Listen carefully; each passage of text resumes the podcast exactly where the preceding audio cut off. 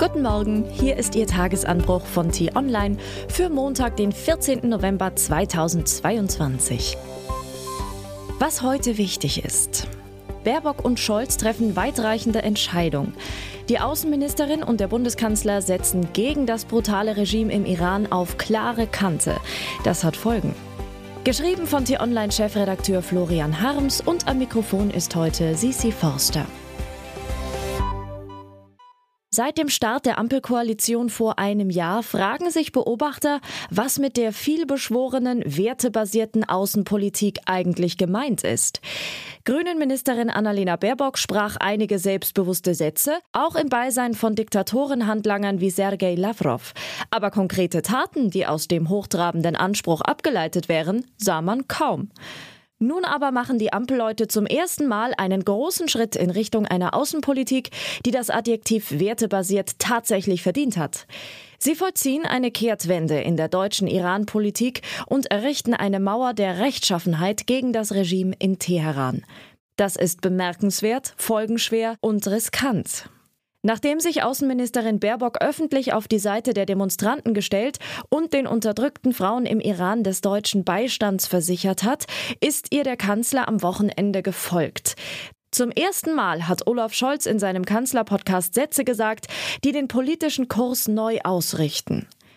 Was sind Sie für eine Regierung, die auf die eigenen Bürgerinnen und Bürger schießt? Schleuderte er den iranischen Menschenschindern entgegen. Wer so handelt, muss mit unserem Widerstand rechnen. Und weiter, einzig und allein die iranische Regierung ist verantwortlich für die Gewaltexplosion.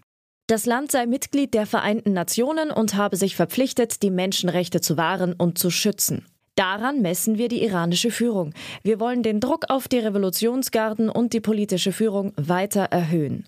Der Druck soll schon heute kommen. Auf ihrem Treffen in Brüssel wollen die EU-Außenminister neue Strafen gegen Iran beschließen. 31 Regimevertreter und Einrichtungen werden sanktioniert. Sie dürfen nicht mehr in die EU einreisen, ihre Auslandskonten in Europa werden eingefroren.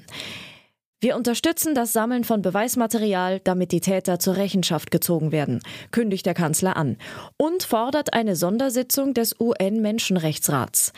Es geht immer um Aufklärung der Verbrechen des iranischen Regimes. Diese Verbrechen werden seit Wochen vor den Augen der Weltöffentlichkeit begangen. Die Reaktion des Regimes auf die Standpauke aus Berlin ist scharf. Die Bemerkungen des deutschen Kanzlers waren provokativ, einmischend und undiplomatisch, giftete der iranische Außenamtssprecher. Eine historische Beziehung zu sabotieren könne langfristige Schäden anrichten. Der Bruch zwischen Berlin und Teheran ist riskant. Je stärker sie unter Druck geraten, desto brutaler schlagen die Mullahs um sich. Sie haben die Kraft, den Nahen Osten ins Chaos zu stürzen.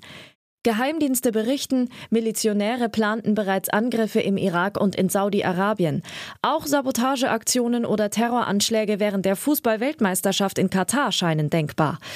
Gelingt es den Teheraner Technikern zudem tatsächlich eine einsatzfähige Atombombe zu bauen, würde die Macht in der Region neu verteilt. Die Saudis würden ebenfalls nach der Bombe greifen, die Israelis würden weiter aufrüsten, die Türken ebenso. Jeder kleine Konflikt könnte dann in eine große Katastrophe münden. Im Kanzleramt wird man sich all das wohl überlegt haben, als man sich für die Breitseite gegen die Mullahs entschied. Hoffentlich.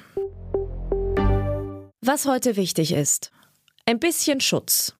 Jeden Tag sterben rund 150 Tier- und Pflanzenarten aus. Irgendwann wird es außer uns Zweibeinern nicht mehr viele andere Lebewesen geben.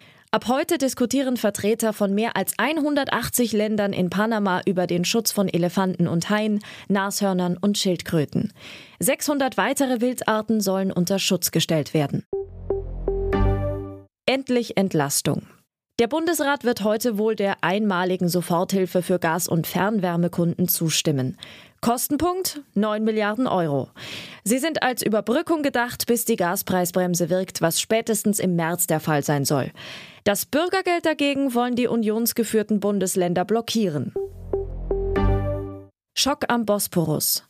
In der Türkei ermittelt die Polizei nach der gestrigen Explosion in einer Istanbuler Einkaufsstraße. Mindestens sechs Menschen wurden getötet, mehr als 50 verletzt. Präsident Erdogan spricht von einem Terroranschlag und hat eine Nachrichtensperre verhängt. Das war der T-Online-Tagesanbruch, produziert vom Podcast Radio Detektor FM. Uns gibt's auch morgen wieder und am Wochenende mit einer Diskussion zu einem der wichtigsten Themen der Woche. Vielen Dank fürs Zuhören und Tschüss. Ich wünsche Ihnen einen schönen Tag. Ihr Florian Harms.